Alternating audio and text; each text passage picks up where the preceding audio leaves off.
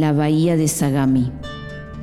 La isla de Hatsushima es probablemente desconocida tanto para los extranjeros como para 9.999 de cada 10.000 japoneses, de lo que se deduce que no es muy importante. Sin embargo, es el marco de una historia romántica que me contó un amigo que estuvo allí hace seis años.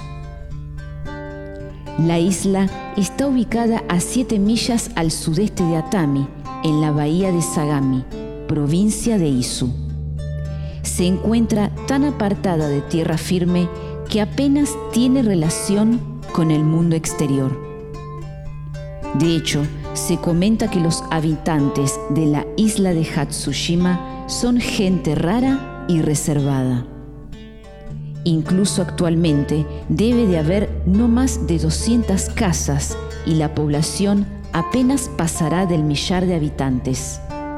El recurso principal de la isla es, por supuesto, el pescado. Pero también es famosa por el suicén, flor de narciso. Apenas hay un comercio en el lugar. Lo poco que la gente compra o vende lo transporta en sus barcas de pesca y realizan las transacciones en tierra firme.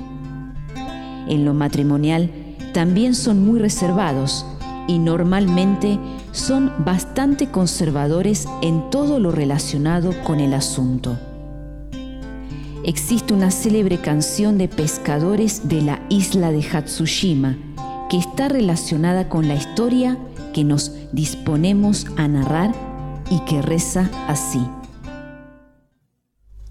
Hoy es 10 de junio, que caiga un chaparrón, ya que anhelo ver a mi querida Ocho-san. Jai Jai, Yare Konosa, Yare Konosa.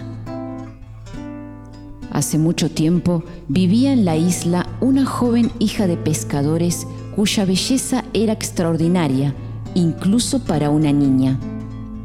Cuando creció, Cho, pues ese era su nombre, se volvió aún más bella. A pesar de su baja cuna, poseía los modales y la sofisticación de una dama. Al cumplir 18 años, no había joven en la isla que no estuviera enamorado de ella. Todos estaban ansiosos por pedir su mano en matrimonio, pero ninguno se atrevía a dar el primer paso, ni siquiera mediante una tercera persona, como era costumbre por aquel entonces. Entre ellos había un apuesto pescador de cerca de 20 años llamado Shinsaku. Al ser menos simplón que el resto de los jóvenes y un poco más atrevido, se acercó a Shizuke, el hermano de Ocho, y le comentó su deseo. Shizuke no vio nada malo en el matrimonio entre su hermana Shinsaku. De hecho, le gustaba bastante Shinsaku y sus familias siempre habían sido amigas. Así que llevó a su hermana Ocho a la playa, donde se sentaron y Shizuke le contó que Shinsaku le había pedido su mano en matrimonio y que lo consideraba un excelente partido, que su madre le hubiera probado de hallarse con vida, y añadió, Como ya sabes, debes casarte pronto, ya tienes 18 años y no queremos solteronas en Hatsushima, ni que tengan que venir muchachas de tierra firme a casarse con nuestros solteros. Espera, espera, mi querido hermano, no es necesario este sermón de solteronas, replicó Ocho. No tengo intención de permanecer soltera. Con gusto me casaré con Shinsaku, mejor que con otro. Fija el día del feliz acontecimiento. No es necesario decir que tanto el joven Shizuke como Shinsaku estaban encantados y por consiguiente fijaron la fecha del enlace para tres días después. En cuanto todos los barcos de pesca estuvieron de vuelta en la aldea, la noticia se propagó rápidamente. Imaginaos los sentimientos de los jóvenes pescadores. Hasta ese momento, todos y cada uno habían albergado la secreta esperanza de convertir a la bella Ocho en su esposa. Vivían regocijados en un incierto estado amoroso que en un primer momento provoca felicidad. Hasta entonces, Shinsaku había sido el preferido de todos, pero ahora que sus esperanzas se habían desvanecido al saber que la joven no sería para ninguno de ellos, ¿cómo lo odiaron? Entre ellos se preguntaban qué podían hacer, sin pensar que en cualquier caso Ocho solo podría casarse con uno de ellos y sin ver el lado cómico del asunto sin prestar ninguna atención a lo que habían pescado y sin molestarse apenas en poner a resguardo sus barcas en la playa, solo pensaban en la manera en la que todos y cada uno pudieran casarse con ocho. En primer lugar, decidieron comunicar a Shinsaku que debía suspender su enlace todo esto provocó numerosas disputas en la otrora tranquila playa, un lugar que nunca antes se había alterado por una exhibición de malos sentimientos.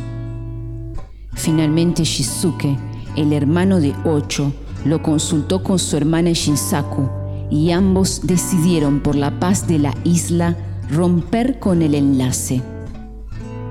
Sin embargo, Ocho y su prometido tomaron la determinación de que no se casarían con nadie más. A pesar de todo, este enorme sacrificio no sirvió para nada.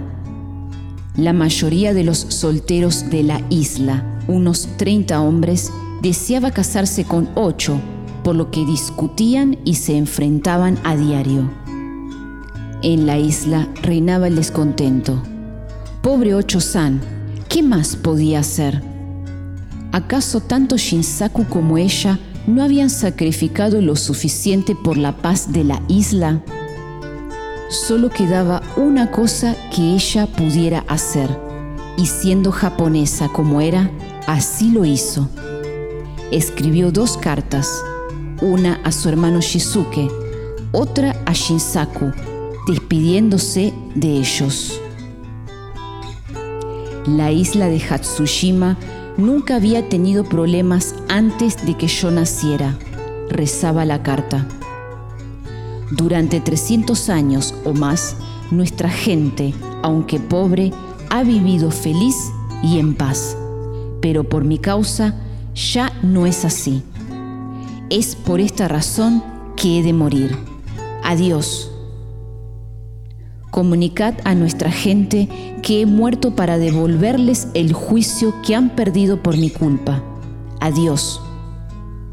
Tras dejar las dos cartas donde Shizuke dormía, Ocho salió sigilosamente de su casa.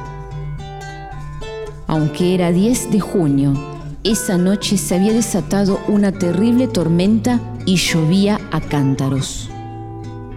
Ocho se arrojó al mar desde unas rocas cercanas a su choza, tras llenar las mangas de su ropa con piedras para hundirse en el fondo y no salir nunca más.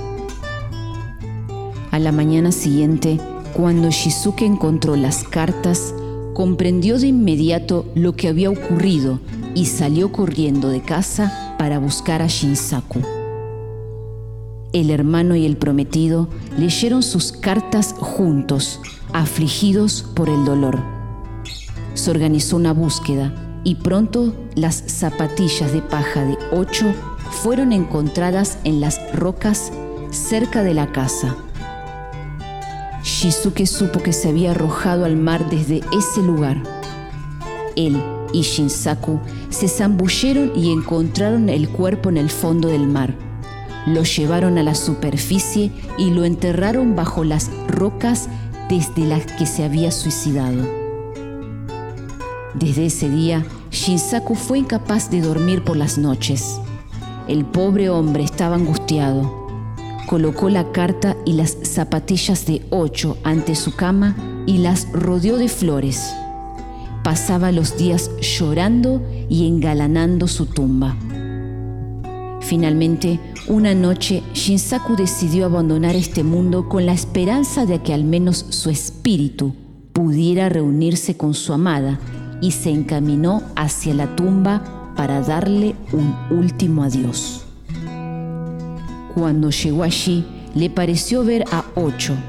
Gritó su nombre tres o cuatro veces y abriendo los brazos corrió hacia ella lleno de júbilo el ruido despertó a Shizuke, cuya casa estaba próxima a la tumba. Salió de la cabaña y se encontró a Shinsaku abrazando el pilar de piedra que se alzaba en un extremo de la tumba. Shinsaku le explicó que había visto al espíritu de Ocho y que estaba a punto de irse con ella quitándose la vida, pero Shizuke lo disuadió. No hagas eso, respeta tu vida y te ayudaré a construir un santuario dedicado a Ocho. Te unirás a ella cuando mueras de muerte natural. Complace a su espíritu, no casándote con nadie más. Shinsaku lo prometió.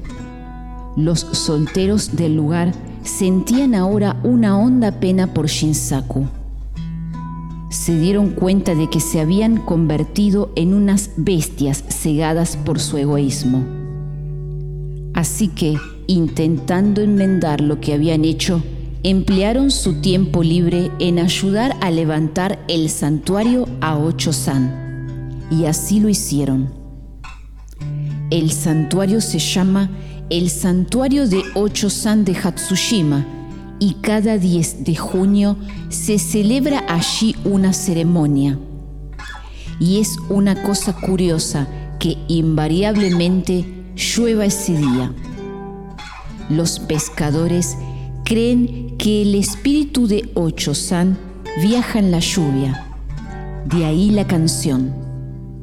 Hoy es 10 de junio, que caiga un chaparrón, ya que anhelo ver a mi querida Ocho-san Hai Hai Yare Konosa. Yare Konosa. El templo aún existe, según me han contado.